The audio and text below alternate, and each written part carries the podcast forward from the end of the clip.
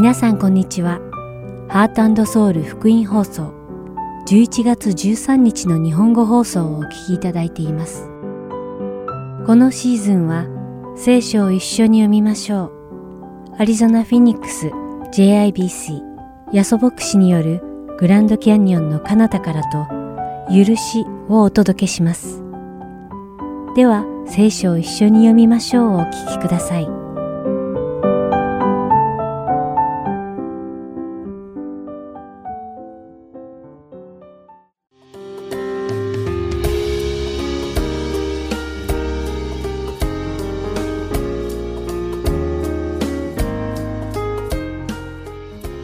皆さんこんにちは。聖書を一緒に読みましょうのお時間です。お相手はダイヤモンド優子がお送りします。私たちは主の恵みによって救われました。しかし、時に自分が救われたのを自分の行いが良いからと考える人もいるようです。中には、私はそんなに悪い人間じゃないから神様が救ってくださったのだ。私はあのような悪い人たちとは一緒じゃない、などと考える人もいます。皆さんはいかがでしょうか？自分の罪は他の人と比べてそんなに重くないから、自分は奉仕をたくさんする人間だから救われた、などと思ったりしていないでしょうか？今週皆さんと一緒にお読みするローマ人への手紙第5章1節から11節の聖書箇所で、使徒パウロは神様がご自身の御子であられるイエス様を犠牲にされたとき、私たち人がどんな存在でどんな状態だったかをはっきり説明しています。まず、ローマ人への手紙第5章6節に記されているように、キリストは私たちがまだ弱かった時に、不経験なもののために死んでくださったとあります。これはつまり、私たちが弱く、不経験だったので、自ら義に至る力がなかったことを述べているのです。自ら義に至ることができなかったとき、イエス様が私たちの代わりに死んでくださり、私たちが義に至るようにしてくださったというわけです。次に、第五章八節では、私たちがまだ罪人であった時に、キリストが私たちのために死んでくださったと記されています。私たちは不経験だったばかりではなく、罪人だったのです。義に至ろうとする思いすらなかった罪人の暮らしをしていた時に、キリストが私たちのために死んでくださり、主の愛を私たちに明らかにしてくださり、私たちを神様の見怒りから救ってくださったのです。さらに第五章十節には、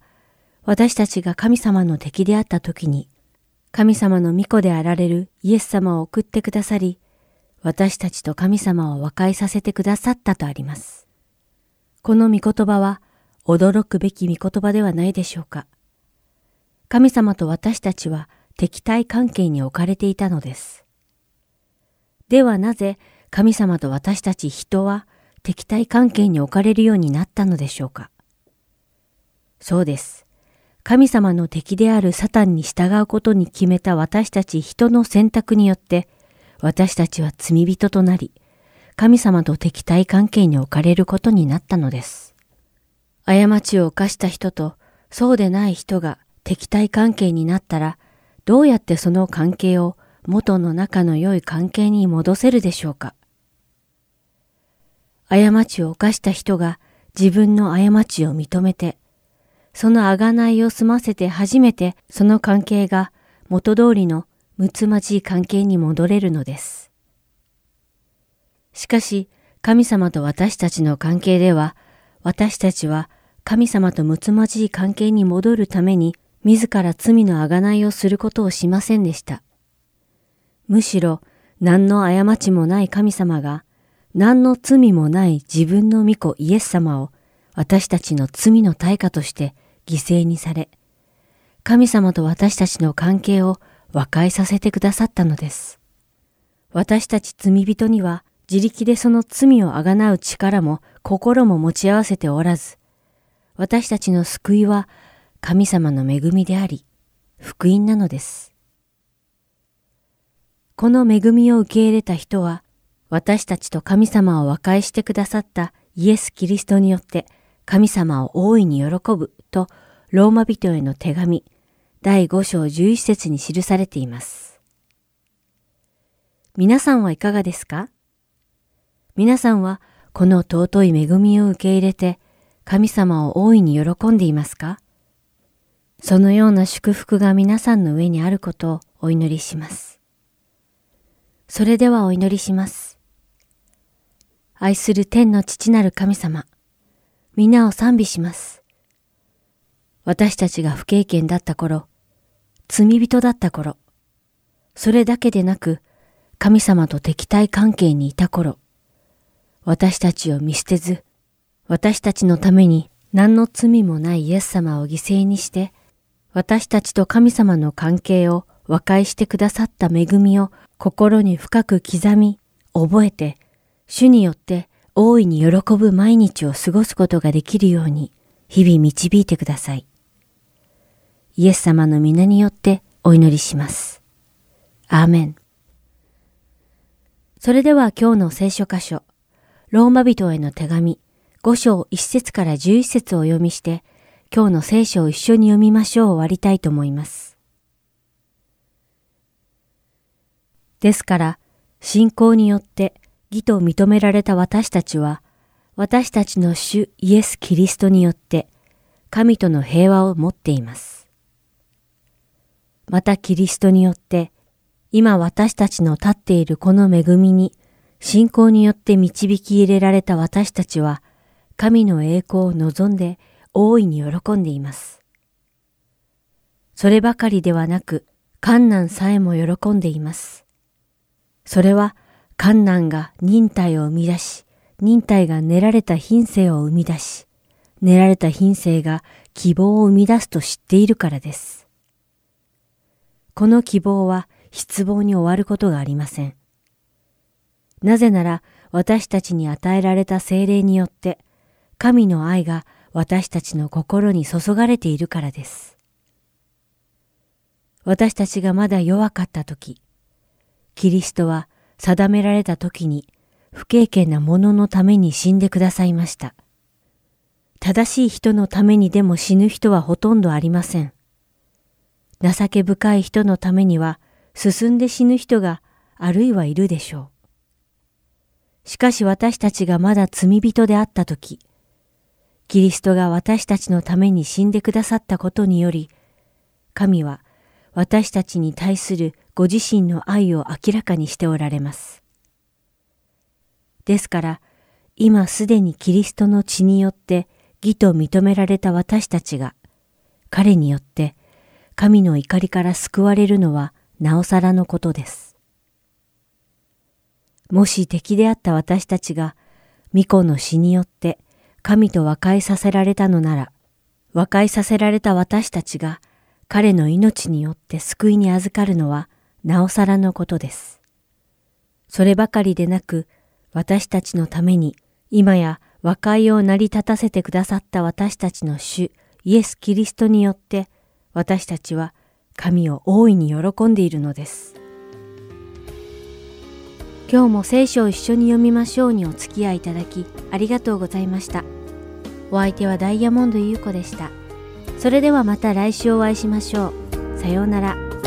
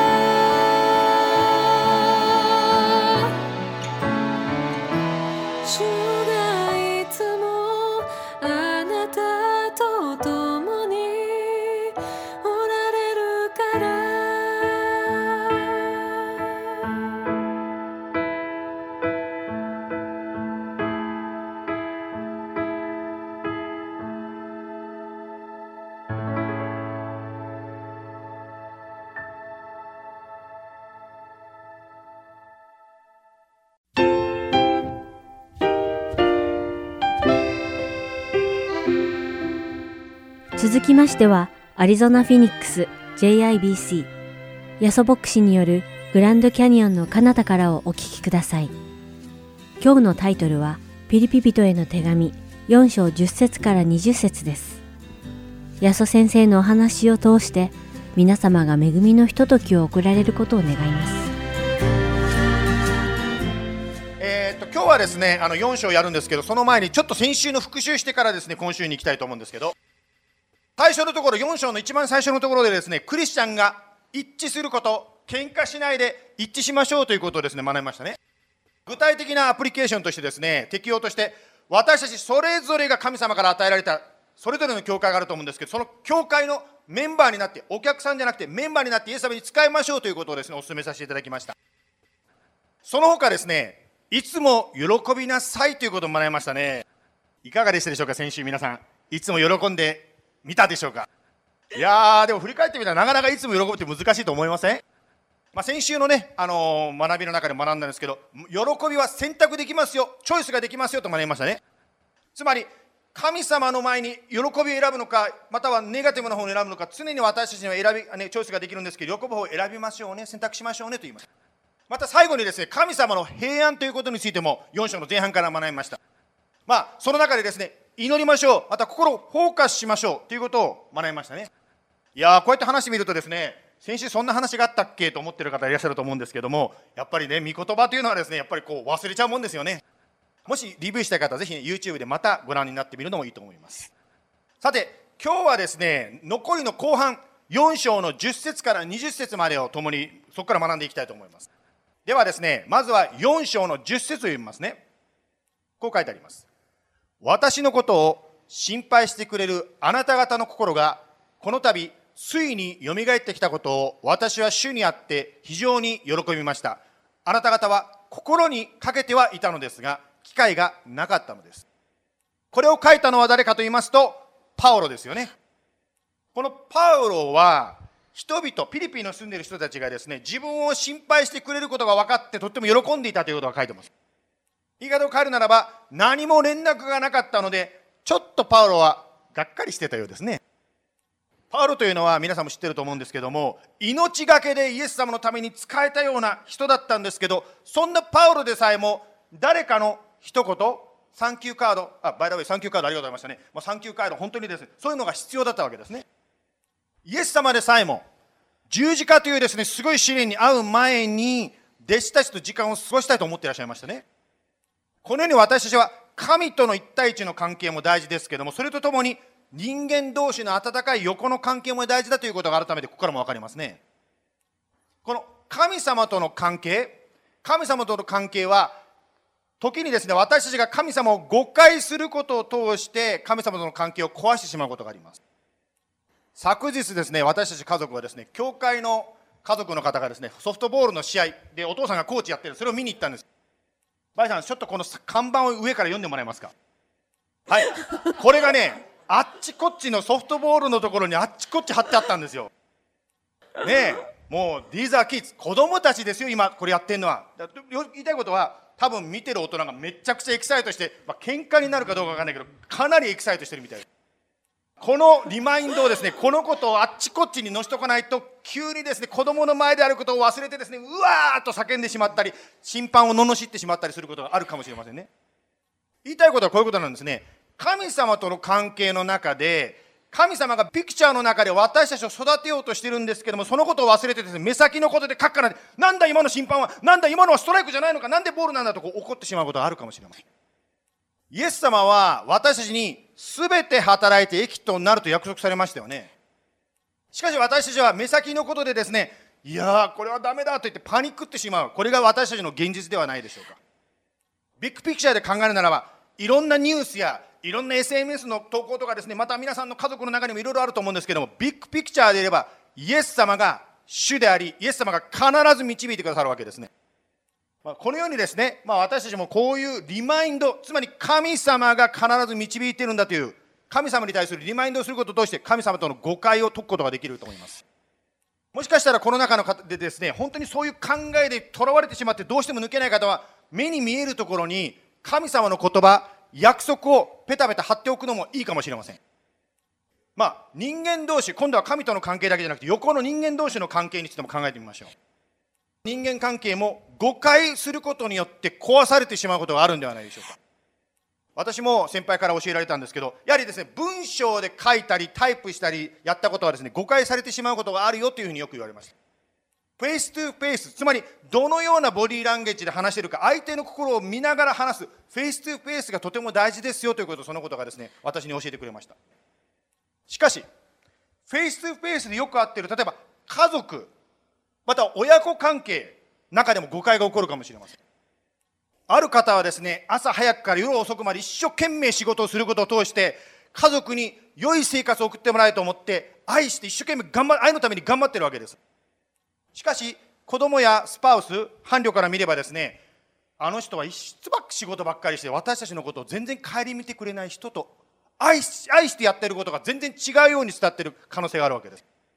またある親はですね子供を素晴らしいです、ね、将来に見るためにですね一生懸命厳しくしつける親がいます。それがその親にとってですね子供を愛してるからこそですねこの子の将来が素晴らしいものになると思ってですね愛してやってることなんですけども子供はそう見ないわけですね。子供にとってですね私の親はもう厳しすぎる。冷たいしか見えない。ですから誤解が起こる。愛というのは相手に伝わってこそ愛でありますけどもそれが間違って伝えてしまう。誤解されるということがあるわけです。実はですねあのこの教会はもちろんねあのサダンバプテストの一つの教会なんですけども私たちのこのサダンバプテストの関係の方がですね5つの愛の言葉「5 Love Language」という本を書いてですね非常にヒあのヒットしましたね。まあその本の中にですねこういうことが紹介してあるんですね。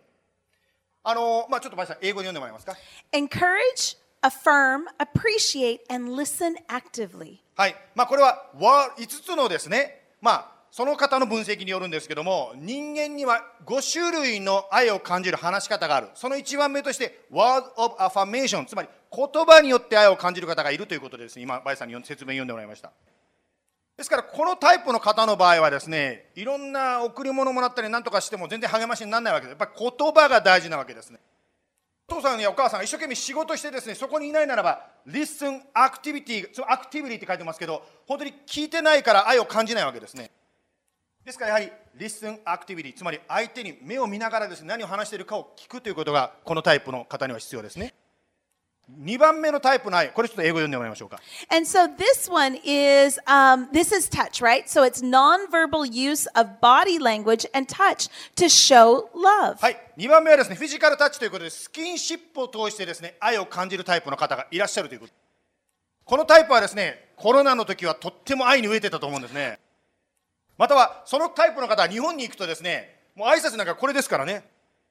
全然タッチがない。出てしまいますねこのタイプはね。やっぱりフィジカルタッチ「ワウダウン」とかにこう肩をポンと叩くとですねやっぱりなんかこうフィジカルタッチが必要になってくるわけですまた3番目いきましょう。Will you read this one? Receiving gifts, it's thoughtfulness and make your spouse a priority. まあこれは結婚した方の書いてるんですスパウスって書いてますけど言いたいことはやはり相手のことをよく考えてよく考えてあこの人はこれ喜ぶかなと思って捧げるギフトがですねとてもタッチするわけ。です、まあ、そんな形でやる。とこの人を愛してただ言葉だけではちょっとこのタイプの方は足りないみたいです。いくら愛してると言っても物がないならばですねあ本当に愛してるの？とか思われてしまう。次4番目のタイプのですねはですねこういう形です。また読んでいただきましょ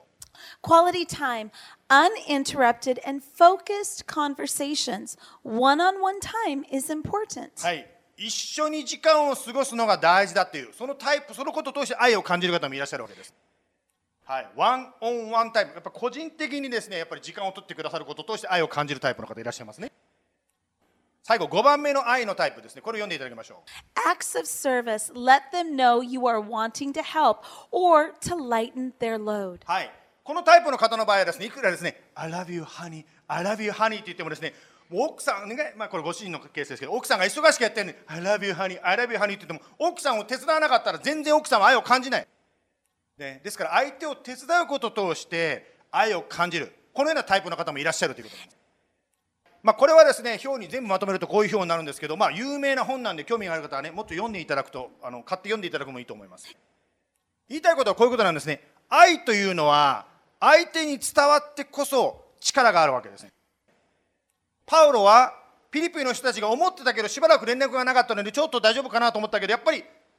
何かが示されることを通してですねあ愛されてるんだと伝わったわけですね。ぜひですね皆さん、まあ、こういう知識を生かしていただいて今週誰かにその方に分かる形の愛を語ってみましょう。では続けてですね11節を読んでいきますけども11節12節。乏しいからこういうのではありません。私はどんな境遇にあっても満ち足りることを学びました。12節私は貧しさに中にいる道も知っており豊かさの中にいる道も知っています。また悪ことにも飢えることにも富むことにも乏しいことにもあらゆる境遇に対処する秘訣を心得ています。どうやらですねこの箇所を読んでいくと分かるのはパウロさんにピリピンの教会が、ま、献金をしたというか贈り物を送って、まあ、そのことでちょっとパウロが書いてあるようであります。ここで面白いのはですね11節でパウロは満ち足りること学びましたとパウロは言いました。学んだということは言い方を変えるならば最初パウロはそれができなかった人だったわけですね。今日はですね GCU の学生さん来ていらっしゃいますけどもう最初からですね学ぶことを分かってたらそこで学ぶ必要はないわけですね。パウロももともとは知らなかったんだけどそれを学んだのでできるようになったと言っています。つまりパウロは貧しさや豊かさを経験する中で学んだということなんです。神学的な言い方をするならばパウロはそれを通して成果を体験していったわけですね。そしてパウロはですねその変えられる力自分が変えられる力はここから来ているよというふうに13節で言いました。この13節は聖書の中で非常に有名な言葉の一つでありますね。ですから英語また日本語それぞれの言葉でちょっと声を出して読んでみたいと思います。3、2、1 I can 私 do は all things through him 方 who strengthens どん me. なことでもできるのです One more time. I can 私 do は all 私を things 強 through くしてくださる him 方 who によって strengthens me. どんなことでもできるのです。ここでですね、まあ、パウロがどんなことでもできるのですと言ったそのイエス様に強くしてくださる秘訣を私たちは2つのポイントで学ぶことができます。まずですね1つ目のポイントは何かと言いますと1つ目のポイントは今あなたや私が置かれた現実を認めましょうということです今置かれた状況に目を背けないそんなのないと言わずにあるっていうことを認めましょう。苦しい貧しかったら貧しいそれでいいんです。そのまま認めましょう。パウロは学びましたと言いましたように貧しさや豊かさ両方とも実際に体験しなきゃいけなかったんです。皆さんの中でもですね祈りの中でですねイエス様私はとても高慢です。どうぞへりくだらさせてくださいと祈っている方いらっしゃるかもしれません。実はイエス様はあなたや私の環境や人間関係を用いてへりくだるというそのあなたの願いに応えようとしてくださっているわけです。しかしあなたはですねいやこの問題じゃなくってイエス様別のことで私はへりくだりたいんですこんなことじゃないんですって言うかもしれないけど実はそのあなたのなんて無視したいその問題を通して神様はあなたや私をへりくだらせようとしているんですね。パウロは第一コリントの10章の13節で、まあ、これは聖書に書いてる言葉で神様の言葉ですけどこう書いてますね。神は真実な方です。あなた方を耐えられない試練に合わせるようなことはなさえません。むしろ耐えられるように試練とともに脱出の道を備えてくださいます。まあ、あの私もですねクリスチャンになったのは18歳の時なんですけどやっぱり最初の頃はですねクリスチャンになると何にも問題が起こらないはずだ。問題が起こるのは私が間違ってる。神様がいないとかいろいろそういうふうな理由にしてたんです。しかしこの箇所からも少し分かると思うんですけどもイエス様もこうおっしゃいましたね。私たちが困難に合わないとは言わなかったんです。困難に合わないと言わなかったかもしれないけども困難の中で私たちを守りそれから脱出できるつまりそれを乗り越えられるように私たちを導いてくださると聖書を通して神様が約束してくださってるんですね。ですからクリスチャンにとって絶望というのはありません。必ず神様がその問題から脱出の道助け出してくださるんですね。ですから自分の力の限界を感じてへりくだりを感じさせられる時もあるでしょう。また貧しくなる経済的な問題に出会うことを通して今あるものに感謝し満ち足りることを学ぶ機会になるわけですね。まず1番目神の力を体験するために1番目ありのままで今の現実をそのまま認めましょうということです。現実を認めたら2番目じゃあどのように神の力を体験できますか？2番目は神様に求めましょうということです。つまり言い方を変えるならば神様の言葉である聖書を読むということです。まあ、バイブルとはよく言われるので皆さんも聞いたことあると思うんですけども Basic Instructions Before Leaving Earth なんて言われますね。つまり私たちがこの世を生きていく中でですねいろんなことに対して神様は聖書を通して私たちに一つ一つ教えてくれるわけです。そしてその一つ一つの試練に対して試練とともに脱出の道神様が聖書を通して教えてくださるわけです。そのようにイエス様の導きを求めて聖書を読み始めるとあなたや私が毎日聖書を読んでるそのデボーションの意味が変わってきます。ある時はですねやはりバイブルリーディングプランのですねああ今日ここ読んだというふうに今まではそういうふうに読んでたかもしれないけども神様のこの問題に対する導きを求めて読もうと思うとですね御言葉の意味が変わってくるわけですね。私もですねある時ですね朝デボーションをですね一生懸命やってるのに、ね、他の人から褒められたことあるんですよ。いやー、ヤソさんすごいね。毎日忠実にデボーションやって偉いクリスチャンねってこう言われたんですけど実は私偉いとも何でもないんですね。必要なんですよ導きが。あいもハングリーなんですよ必要なんですよ。ですからですねこのように神様の導きをその現状の中でどのように神様が導いていらっしゃるかを知ろうと思うならばあなたの御言葉の読み読み方がこれから変わってくるわけです。また私たちはですねスモールグループや進学校にいて深く聖書を学びますけどもなぜそれを学ぶかというとそれを通してさらに深くイエス様の願っていること考えていることを知るためであります。また神様を求めるというと聖書を読むだけではなくてお祈りするということもありますよね。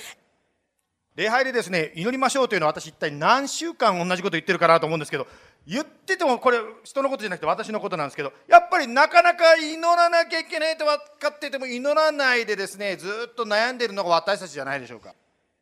祈りを通してイエス様の平安をいただく前にもう自分で悩んで自分で重荷を背負ってですねずっとどんどんどんどん泥沼に落ち込んでいってしまう。そんなことがあるんじゃないでしょうか私たちは。また一人でですね悩んで一人で祈って進まないことがあったとしても他のクリスチャンと一緒に祈るということの力を感じあるわけですね。本当に病気の方がです、ね、祈ってくれって言ってです、ね、祈った後で回復し始めたとかです。ごい神様の働きのです、ね、証がその中にありましたね。このように現状を認めそして神を求める。この2つのパターンを通して私たちは神の力を体験できます。13節にあったように私を強くしてくださる方によってどんなことでもできるのですと私たちが言えるようになるわけです。では15節に飛びますけれども15節16節を読みますね。フィリピンの人たちあなた方にも知っているあなた方も知っている通り私が福音を述べ始めたところマケドニアを離れていった時には私の働きのために物をやり取りしてくれた教会はあなた方の他には一つもありませんでした。16節テサロニケにいた時でさえあなた方は一度ならず二度までも物を送って私の乏しさを補ってくれました。まあここではですねピリピの教会の人たちがパウロの伝道をですね、まあ、サポートしたっていうことがですね書いてありますね。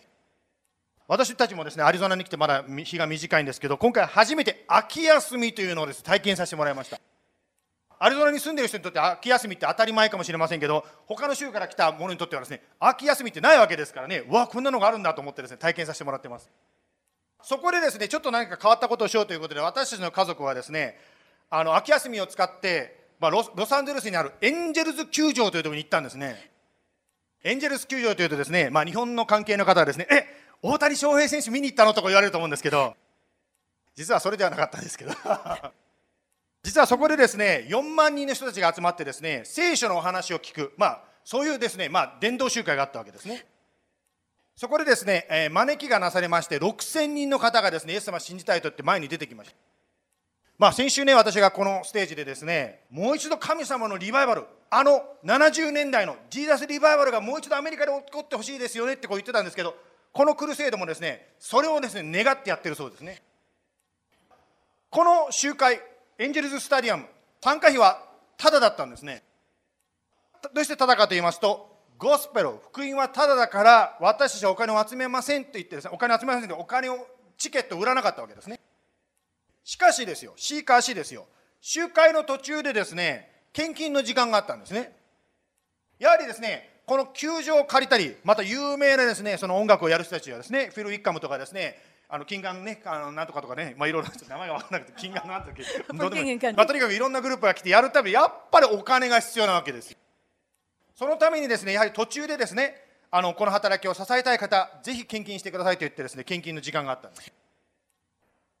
フィリピンの教会がパウロの働きを経済的に支えたように、イエス様の働きは2021年の今も献金、つまり皆さんが捧げる献金によってですね、自発的に捧げる献金によって支えられていくわけですね。ある方はですね、献金は教会のですね、なんかこう、会費のようなですね、この教会で何か祝福を受けるためにはですね、会費だと思っている方いらっしゃるかもしれませんが、献金はですね、会費、メンバーシップフィーでも何でもないわけです。たとえあなたが献金しようがしませんが関係ありません。実は私は誰がいくら献金してるか知らないんです。だから、献金してる人だけ、よし、俺はあなたのためによく祈るよってことはしません。献金しようがしまいが関係なく私たちはイエス様の素晴らしい福音を伝えまたお互いに助け合ったりケアし合ったり共に成長し合う。そのことをやっていくわけです。献金とは何かと言いますとあなたの主であるつまりあなたのために十字架にかかって死んでくださったイエス様に感謝してイエス様に捧げるものなんです、まあ、この教会でですねイエス様を信じた方にはですねやはり献金ということをもちろんあの教えるですねニューメンバーニューメンバーじゃないやニュークリスチャンクラスで教えますね。その中でですね、旧約聖書からずっと続いてきて、そしてまたイエス様も進められた10分の1献金というのがありますよということを教えます。しかし、あなたが神に、イエス様に献金を捧げても、実際にその使う、お金を使うのは、こういう目に見える人たちだったり、教会であったりするわけですね。またアメリカはですね、まあこれは日本と違うんですけども、教会に献金をするならば、その献金の、なんていうか、税金のですね、まあ控除が受けられるわけですけど、その控除の、まあ、発行が誰がするかというとイエス様天から降ってくるんじゃなくてそのお金を出した受け取った教会が払ってや出してるわけです。その控除のです、ね、証明をですね。疑問を持ってらっしゃる方もいらっしゃるようでありまして神様に捧げたと言ってるのになんで教会が使ってるのかというふうに思う方もいらっしゃるようで。今日ですね素晴らしいギターが、ね、ありましたけどこのギターの弦もですねルシンダさんがですね張り替えてくださったんですけどそのお金は皆さんの献金から出てるわけです。つまり言いたいことはこういうことなんですね。神様に捧げてるはずなのに、教会がそのお金を使っちゃってると。これは一体神様に捧げたことになるんでしょうかということなんですね。18節でですね、パウロが面白いことを書いてあります。私はすべてのものを受けて満ち溢れています。エパフロデトからあなた方の贈り物を受けたので満ち足りています。それは香ばしい香りであって、神が喜んで受けてくださる供え物です。面白いのはここでも書いてありますけども、パウロの働きを支えるためにパウロに献金したら何て書いてますか？神への供え物。神が喜んで受け入れてくださる供え物だというふうに言ってますね。つまり神様の働きをしていることに関して下げたものは神様が私のものだと言って受け取ってくださっているということになるわけですね。これは旧約聖書新約聖書だけじゃなくてもっと昔の旧約聖書の時代にもですねずっとそういうことがあったわけですね。人々が当時は教会はなかったです。神殿でしたけども神殿に人々が捧げ物を捧げたらその集めたものは何に使ってますか？神殿の修理のために使ったりしてましたね。また、神殿で神様に仕えてる人たちがその捧げたものを、すごい上等のお肉を捧げた後で食べてましたよね。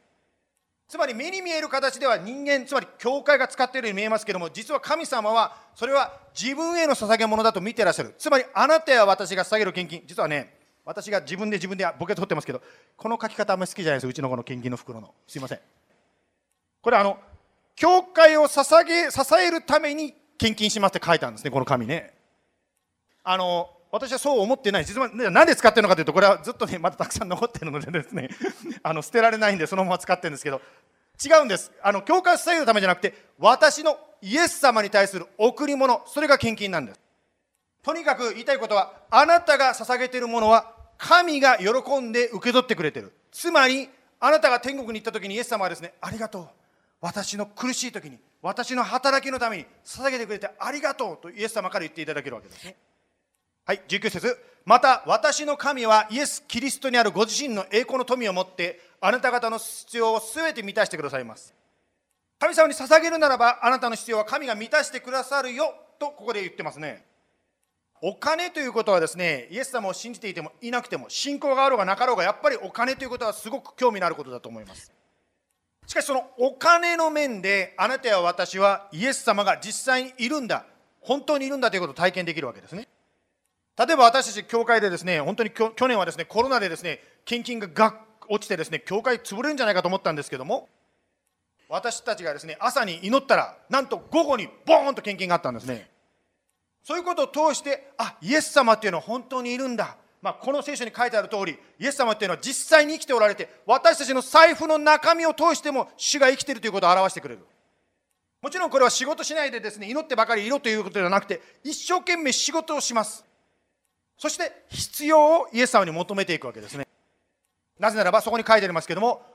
私の神はあなたの神はイエス・キリストにあるご自身の栄光の富を持ってあなた方の必要をすべて満たしてくださると約束してくださっています。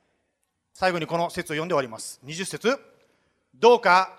私たちの父なる神に見境が常しえにありますように。アーメン。イエス様あなたが今も生きておられて私たちのそのお財布もうお財布なんかしょっちゅう触りますけどもその面においても働いておられることを今日読みました。またあなたの力その力は私たちがこの出会う本当に顔を背けたいような日常生活の中で中を通して表されるということを学びました。私は私を強くしてくださる方によってどんなことでもできるのですと確信を持って言うことができるようになります。これは一人一人みんなが言えることです。決して私たちを押しつぶして乗り越えられない壁は山や絶対ありません。私は私を強くしてくださるイエス様によってどんなことでもできるのです。どうぞ今週その偉大なイエス様の力を私たちが体験できますように。どうぞそのことを疑っていたりあなたを見ないでもう目先のことで心を奪われて悩んでいたことを許してください。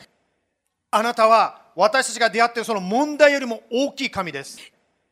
試練とともに必ず脱出の道を準備してくださる神様です。どうぞ今週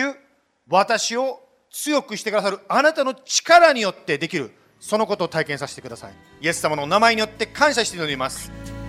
アーメン「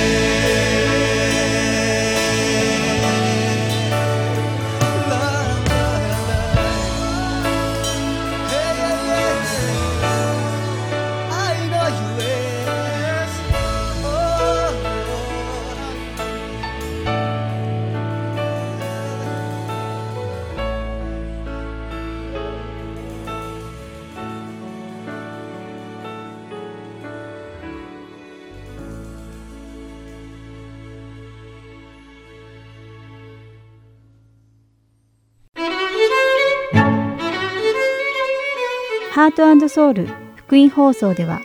日本語放送だけでなく英語によるキッズプログラムも毎週放送しています。お子様にぜひ福音に親しんでほしいとご希望の方には無料 CD を送付しておりますので CD ご希望の方はハートソウルオフィス602-866-8999までお電話をいただくか heartandsoul.org at .org at gmail.com heartandseoul.org at gmail.com までメールにてお知らせください。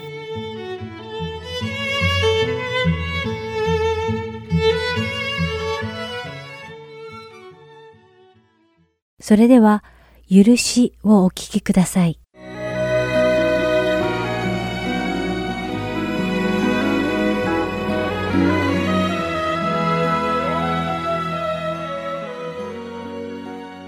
皆さんこんにちは。許しの時間です。お相手は横山まさるです。今日も一緒にイエス様からいただいたクリスチャンの特権である許しについて学んでいきましょう。さて前回はマタイの福音書の第18章に書かれた1万タラントの負債を許されたしもべの例え話についてでした。そこではそのしもべは別のしもべに対して自分が受けた大きな許しを分かち合いませんでした。すると、負債を許してあげたしもべの主人は、この無慈悲な行動を叱責し、諌め、このしもべを拷問者に引き渡してしまいました。主人がそうしたのは、このしもべに無慈悲で容赦のない仕打ちとはどのようなものかを経験して欲しかったからです。そして、ここで湧いてくる疑問は、一万タラントもの天文学的負債を許されたしもべが、なぜ仲間のしもべにも同じように慈悲をかけてあげられなかったのかということでした。というのも、この時負債を許されたしもべは、喜びと幸福感に溢れていた状態にあったはずだからです。しかし実際にマタイの福音書の第18章に書かれたこのしもべの話を読むと、彼が自分の借金の莫大さに気づいてない節があるのです。彼が主人に負っていた借金の総額は1万タラントでした。この1万タラントとは、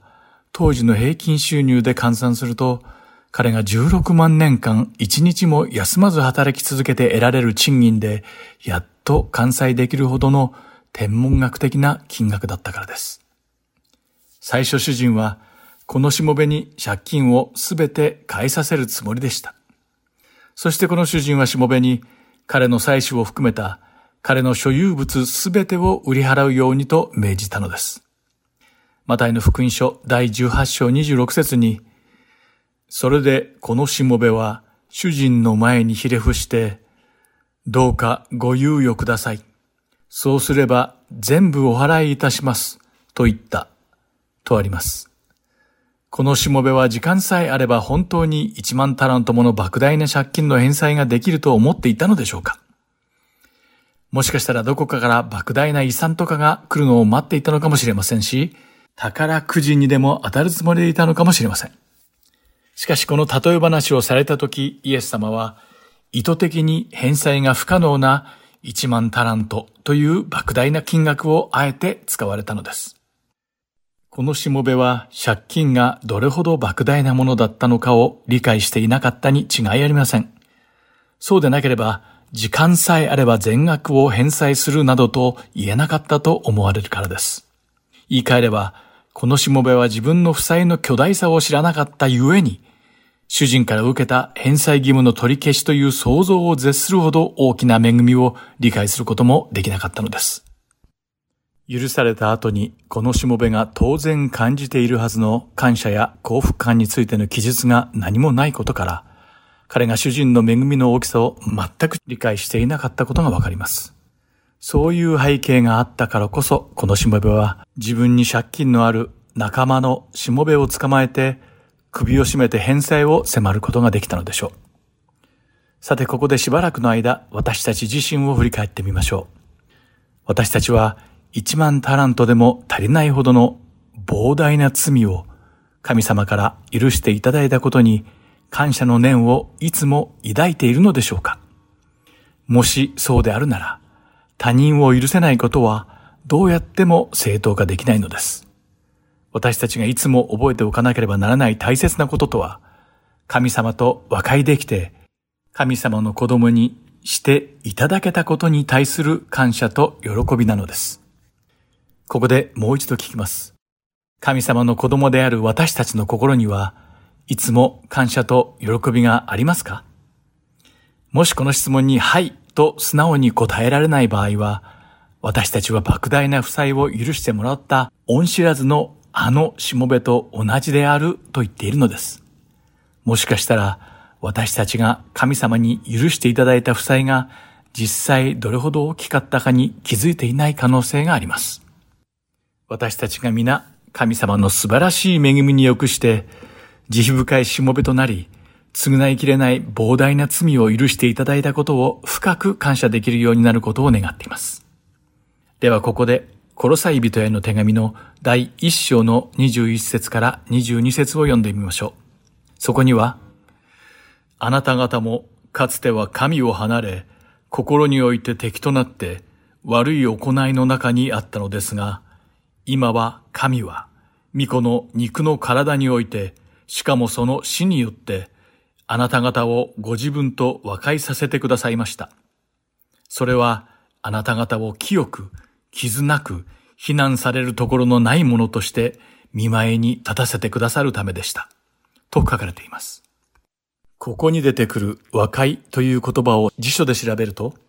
争っていたもの、反発し合っていたものが仲直りをすることとあります。つまりこの和解の前提条件は、両者間に何らかの意見の相違、紛争または戦いが存在していることです。そして和解の後、この敵対していた当事者たちは、物事をお互いの視点から見ることができ、友好的な状態がもたらされることでしょう。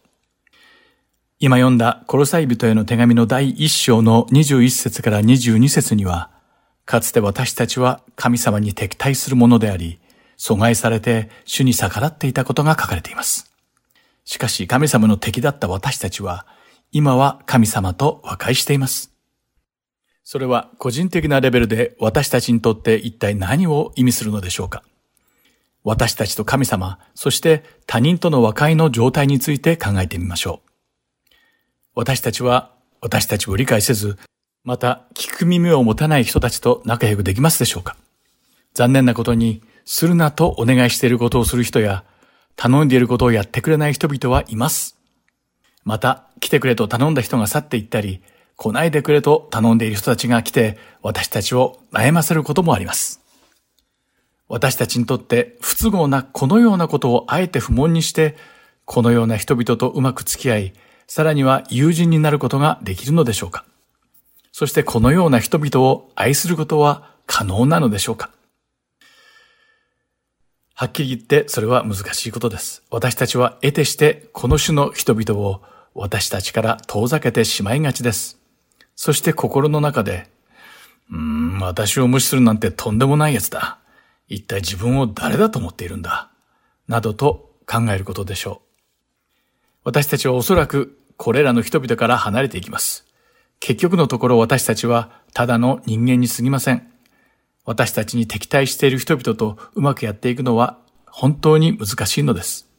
そしてこのように考えるのはごく自然なことなのです。しかし、私たちが神様の視点から見ることを学ぶとき、彼らは全く違って見えてきます。私たちは神様の言うことを聞きませんでした。私たちは神様に逆らいました。主が来なさいと言われたとき私たちは離れていきました。そして主が私たちに行きなさいと言われたとき私たちは動きませんでした。神様にとって私たちはまさに先ほど私たちがとても付き合えないと感じた人々と同じだったのです。しかし神様は私たちを見捨てられませんでした。主は決して私たちを憎まれたり疎まれませんでした。それどころか神様は私たちの不従順の罪の贖いとしてご自分の一人子を送ってくださったのです。私たちは神様の見舞いに立つことを許された自分自身のことを考えるとき、どんなに主の恵みが大きいのかに気づき始めます。私たちの罪は一万タラントよりもはるかに大きく、その贖いは不可能です。そして、その贖いのために私たちは実際に何もしていないのです。しかし神様は私たちのすべての負債を許してくださいました。主が私たちをかわいそうに思ってくださったので、私たちは計り知れない慈悲を享受する側に立つことができたのです。神様が私たちを許してくださったので、私たちは今、主と友好的な関係にあります。これは恵み以外の何者でもありません。先ほど読んだコロサイ人への手紙の第一章の21節から22節に書かれたことをもう一度よく考えてみましょう。悪いことをして神様から遠く離れ、敵対するものであった私たちを神様は許されて和解してくださいました。神様は性別され、非難のないものとして私たちをご自分の前に立たせたいと思っておられるのです。これこそが神様の許しです。これがイエス様が私たちのためにしてくださったことなのです。私たちが皆主の恵みの深さを理解し、また、私たちに新しい命をくださった主のとてつもなく大きな許しを学べることを心から祈っています。まず、主が私たちを許してくださいました。それは、私たちが私たちに罪を犯した人を許す前だったということを忘れないようにしたいものです。それが許しなのです。今日も最後までお付き合いいただきありがとうございました。また来週許しでお会いしましょう。お相手は横山まさるでした。さようなら。